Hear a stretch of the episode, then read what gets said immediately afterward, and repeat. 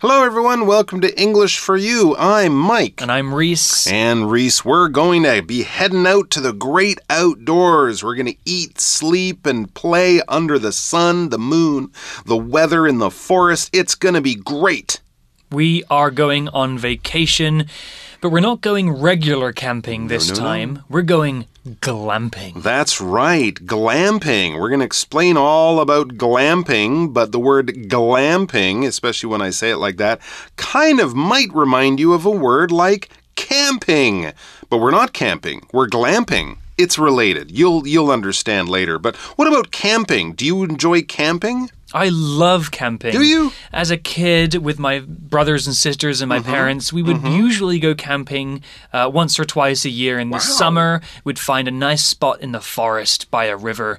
Uh, we'd take a barbecue. Great. You know, we had dogs, and my mom also has horses, so we'd oh take those as well and cool. ride through the forest. It was like a scene uh, from Lord of the Rings. Yeah. It was just really, uh, you know, some really good memories uh, as a kid out in the river swimming uh, with nature nature. Mm-hmm. I think that's why, as an adult, you know, I really find my peace when I'm out hiking in the mountains or, uh, you know, by the beach. Uh, I just love being by nature. Lovely. Okay. And it sounds like you had some great experiences as a kid, which, of course, is a wonderful way to have this nice relationship, this wonderful enjoyment with camping. But glamping might be a little too fancy for you. I don't know. Hmm. If you really like being in touch with nature, maybe glamping is a little too far away, but you will be in nature. It will kind of look like a normal camping uh, experience, but with a big difference, or big differences, I should say. So let's check out glamping as we read the article. Glamping provides the best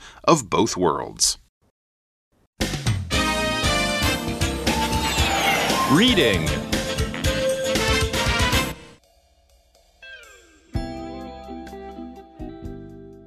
Glamping provides the best of both worlds. People enjoy camping for many reasons. The most common reason is to enjoy the great outdoors and experience nature. Some people, however, really don't like camping. They don't enjoy the insects or the danger of wild animals. They don't like threats of bad weather or a lack of convenient food choices either. Truth be told, for many people, the negatives of camping are greater than the positives. These days, however, people are attracted to a new style of camping. It's one that lets people enjoy being in nature without all the difficulties that come with it. It's called glamping. Glamping still offers most of the enjoyments of camping. It's great for family holidays because children can run around and explore nature. If you're visiting with friends, you can gather around the fire and roast marshmallows. It's also great for couples who can enjoy a quiet time together with only the sounds of nature. Glamping is something everyone can enjoy. All right, so yes, glamping. What's it all about? Well, the article says it provides the best of both worlds. In other words, it can make everyone happy, but we're going to have to read on to find out for ourselves if that is true. Let's see. The article begins People enjoy camping for many reasons. Yes, absolutely. People do like camping. They do like to get out in the, in the great outdoors and nature, as Reese explained eating under the stars, sleeping, you know, uh, having your campfire, singing your songs, maybe doing some fishing or hiking during the day. As the article says, the most common reason is to enjoy the great outdoors and experience nature. For sure, because you're in the outdoors, you're camping. The outdoors or the great outdoors, but just the word outdoors basically just means outside. So if you're inside and you're watching TV on a sunny day, your mom might say, You guys should go and spend more time outdoors outdoors. Go outside to the park, run around, ride your bike, go to the swimming pool. Just turn off that screen, that television, whatever you're looking at, and get outside or outdoors. But when we use it in this kind of way when talking about camping, or we add that word great, the great outdoors, then we definitely mean in nature. So if you spent the weekend in the great outdoors, you didn't spend the weekend at home or in a shopping mall or somewhere like that. You spent the uh, the weekend outside in nature. And for this word outdoors, we have this example sentence After a long period of work, we decided to take a break and enjoy the outdoors this weekend. Right, so leaving your house to go to 7 Eleven to buy mm-hmm. some pudding doesn't count as experiencing the great outdoors. You are outdoors, but it's not great. No, you're stuck in the city. Yes. You know, we live in a city, we live in Taipei. It's I a do too. big metropolitan city with cars and people and smells mm-hmm. and mm-hmm. buildings. It can be very noisy outdoors in Taipei. It can and it can be difficult to escape the noise mm. sometimes. So I think it's important that we all take time to go out and just hug a tree or good idea. watch some birds or swim in the sea. Absolutely. Well, back to the article, it says some people, however, really don't like camping. They don't enjoy the insects or the danger of wild animals. They don't like threats of bad weather or a lack of convenient food choices either. Yeah, these are all kind of bad things about camping, depending on your perspective. Bugs can bite, and animals can be dangerous, and bad weather can make you uncomfortable. But for me, they're all part of the experience of being in the great outdoors. Well, the article talked about threats. People don't like threats of bad weather. Here, the word threat is used as a noun, and a threat is a person or thing likely to cause damage or danger. If something is a threat, it could be dangerous or bad, but it hasn't happened yet. If you say something is a threat, that means that there's probably a good chance it could happen, so you should be prepared. By saying people don't like threats of bad weather, the article is explaining that some people don't like camping because there might be a rainstorm, which could make their camping experience uncomfortable. The verb version of threat is to threaten. Here's an example sentence.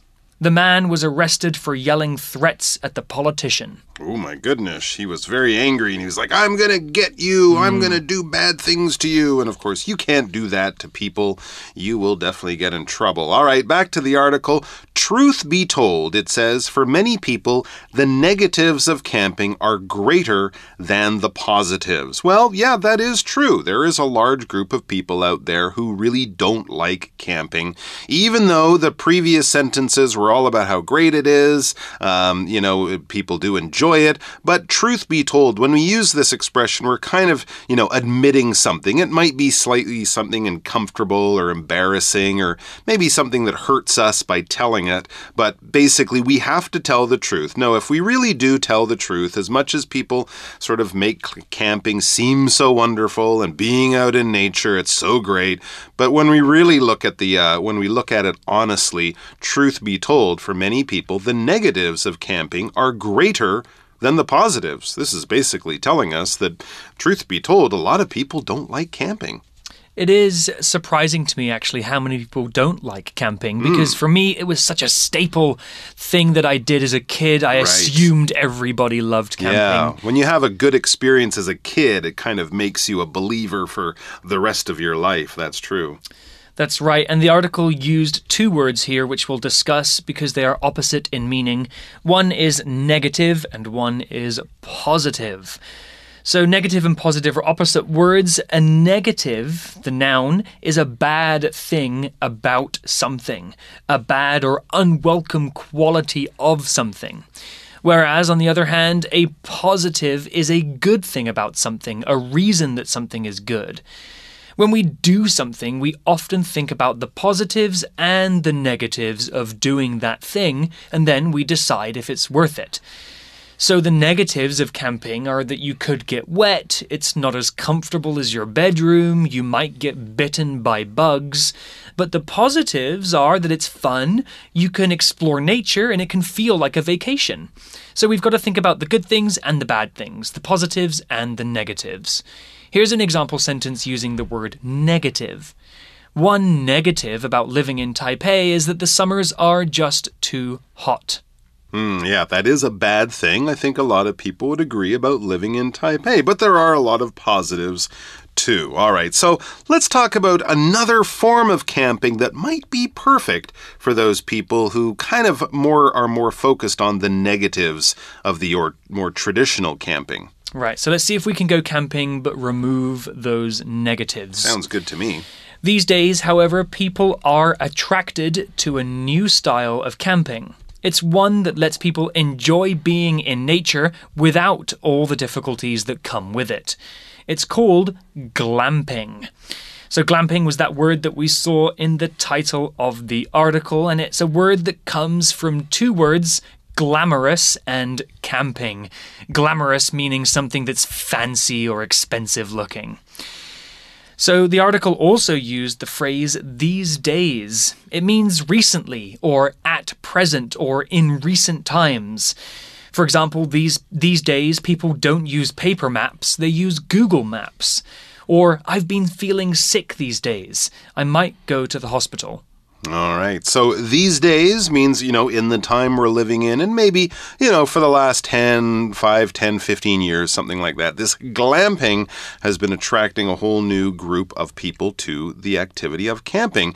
These people are attracted to glamping because it it lets you enjoy nature without all of the difficulties or the negatives that we talked about coming with the camping experience. When you're attracted to something, you are drawn to something. It is kind of pulling you towards it. Maybe not actually in the world, pulling you closer, but it's making you become more interested. It's making you want to do something or want to experience something. The things that we're attracted to are basically the things that we like. It could be something you know you like, like a, a comfortable bed when you're you're feeling really tired. I'm so attracted to my bed. I don't even want to take off my shoes or something like that. Or it could be a smell. The smell of some delicious cooking food might attract you or something like that. But basically, it's appealing. It's something you like. It's drawing you closer. For example, Damon is very attracted to the idea of working on a cruise ship. He kind of thinks it would be fun. He's always liked being on the sea. He likes to travel. So, this idea of working on a cruise ship is very attractive. We could use the adjective form uh, to Damon, or he is attracted to this idea. So the article used this grammar pattern here, which is subject plus be verb plus the past participle and maybe plus by or with and an object. The sentence in the article was These days, however, people are attracted to a new style of camping. It's called glamping. So, using this grammar pattern, we can explain something that is or was generally true, or we can explain a situation. Here are a few example sentences using this pattern. My sister was obsessed with Korean pop music. Or, the school is infested by cockroaches. That's what we call it. Exactly right. So let's find out about glamping. Glamping, it says, still offers most of the enjoyments of camping. So you will be out in nature, will bring you all of the things that most people, as Reese so well explained to us, they're, they're great and fun and enjoyable about camping. You will still get all of those enjoyments. And then the article tells us it's great for family holidays because children can run around and explore nature. Yeah, kids might find camping to be a little little difficult or something like that, a little uncomfortable. But with glamping, maybe the experience will be a little easier for them and they can still enjoy all of those wonderful things about camping. They can run around, they can explore the forest, they can explore nature, they can have a really good time. When we're exploring here, we're not kind of exploring like the way you might think Christopher Columbus or, you know, Henry the Navigator, someone explored things. We're not Ponce de Leon walking around in Florida. No, here when we're exploring things, we're learning about unfamiliar things, looking around in a new place. You can go to Tokyo tomorrow and explore Tokyo. It doesn't mean you have found Tokyo like some explorer on the moon. It just means that for you, this is a new place. You don't know anything about it, and you're looking around, you're walking around, you're learning things about this new environment. For example, the two scientists turned on their flashlights and began to explore the ancient tomb Whenever I go on vacation, I always try to go somewhere new so that mm -hmm. I mm-hmm. can explore. It's fun, isn't it? A new place. Yeah, I like fun. that feeling of getting lost in a yeah. new country and being alone. It sounds kind of scary to some people, but for me, that's the ideal vacation. Exactly. And with your GPS on your phone in your pocket, you're never really lost. Yeah, you can always find your way back as long as you've got charge on your phone. True. Well, back to the article, it says if you're visiting with friends, you can gather around the fire and roast marshmallows. Mm, this is one of my favorite things about camping is the food. You can cook some really cool food while you're camping. You can roast marshmallows, which is a delicious sweet treat. Let's talk about these words roast and marshmallow. To roast is a verb which means to cook food by putting it close to a fire or heat inside an oven. When you roast something, usually you let the heat of the fire cook the food for a longer time than, say, frying. You might roast chicken and potatoes in an oven. We can also roast things over an open fire, like marshmallows. Mm-hmm. So, what are marshmallows? Well, those are those soft, white, chewy, sweet things that taste much better when they're hot and gooey on the inside. They're basically just white cubes of sugar. It's a sugar pillow. Yeah. I don't know exactly what they're made of. I think there actually is like a plant in nature called a marshmallow. Really? Yeah, but I'm I'm pretty sure that the ones we know today, the ones you buy in that bag before you take them out to the barbecue or camping, they're not related really um, to the natural thing. These marshmallows are completely man-made. They're just a wonderful form of sugar. And you're right, when you roast them over a fire, they're really fun. They're really tasty, and you also have to be careful, right? Because it can catch on fire. They can get too heavy and fall in the fire. That's right. So roasting the marshmallows is almost as much fun as cooking, or sorry, eating the marshmallows. Um, and they're definitely a must-have when you go camping or glamping. Do we have an example sentence for uh, mar- for roast? We do. We can say roast the chicken for at least 40 minutes to make sure it's fully cooked through. Okay, and I'd say roast your marshmallow for about forty seconds. Yes, everybody has it- their own perfect True. for marshmallows. Some people like it a little burnt. Other people like it brown. Other people just sort of pass it through the fire Mm-hmm. very quickly if they don't like it roasted at all. All right, back to the article. It says it, we're talking about glamping. It's also great for couples who can enjoy a quiet time together with only the sounds of nature. That sounds nice. Glamping is something everyone can enjoy. So, as we've seen, glamping can be fun for the kids. You don't have to worry about the tent or cooking food. A lot of that stuff is actually taken care of for you, but you do enjoy being out in nature. You do enjoy being in a clean, wonderful environment, and the kids can look around and chase bugs and do all that fine, fun stuff. But for couples, this would be, you know, people on a date, a husband and wife, something like that, getting a little bit of romantic alone time with your partner. You can enjoy quiet time together with only the sounds of nature. So, this is the more romantic side of camping, getting away from everyone, having some privacy, just the, the chirping of bugs and the sound of the river nearby. Those are the only sounds you'll hear. Uh, that would be great fun for a little weekend romantic getaway. As it says, glamping is something everyone can enjoy. Even if you're a confirmed city person like me, I think I could probably still enjoy glamping. But I'll have to find out more about it in tomorrow's article. You know, the older Hmm. I get, the more glamping appeals to me. Really? Yeah, I think yeah. camping is a really fun thing to do, especially when you're young and you're Okay. Hmm. robust and you're not afraid of uh, being uncomfortable. Right. But as I get a bit older, I do appreciate the comfortable things in life a bit Hmm. more, you know, like a good mattress and a soft pillow. And a shower and a toilet. Exactly. Yeah. When I was a teenager, I could go days without showering, Right? but now it's twice a day. Oh. So maybe glamping is something that I'm uh, leaning towards Yeah. um, as I as I as I'm in my 30s. I think it would definitely be something you'd want to try out before you kind of say, no, I like the old style camping. Absolutely. All right, guys, we're going to have our chat question coming up in a second, so stick around for that. For you chat.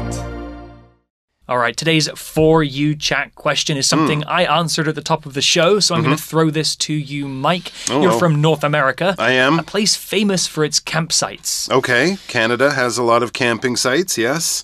Uh, are you asking me if I've ever experienced any of them? My question is Yes, do you- okay. Do you have any good memories of past camping trips? No. What are they? They're bad. If not, would you like to try camping? Not really. Why or why not? It's too hot and I like my bathroom. There you go. No, I, I went camping once with my dad. This is our famous family camping story. My dad, uh, a friend of mine from school, his dad. So the two dads, the two boys, a man's night, a man's weekend in the woods.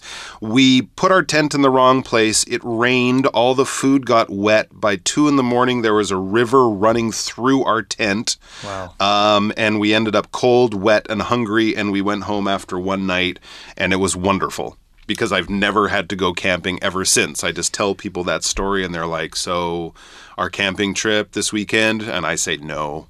So, yeah, I'm a city person. If you're sleeping outside, something has gone wrong in your life. That's the way I see it. You should be living at home with your air conditioner on and your front door locked. Wow, it looks like we have had polar opposite experiences with camping. I love it, you hate it. Well, I wouldn't say I hate it. I've just never really done it right. But maybe I should go camping with you. Maybe if I went with the expert who knew where to put the tent, who knew how to not get the food wet and how to not have a river running through your tent, maybe I would enjoy it more. I was in the Cub Scouts, so I learned all of those knots and See? you know how to make a structure out of wood and leaves. So Yeah. you'll, you'll be fine with me. Okay, all right. We'll do the glamping thing, and then if I find that's too sort of soft, then you can take me the the real professional camping style. Right. But it's definitely something to check out. And you're right, it does sound great spending more time in nature. So we're going to be doing more of that tomorrow. So come back and join us for more of glamping.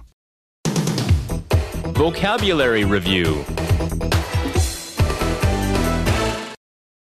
Outdoors. This hotel is a good choice for people who love the outdoors because it is right by mountains and lakes.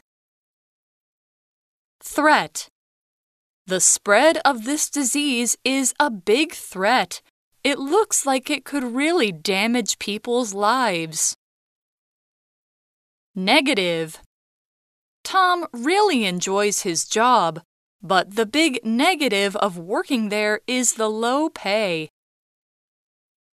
Attract.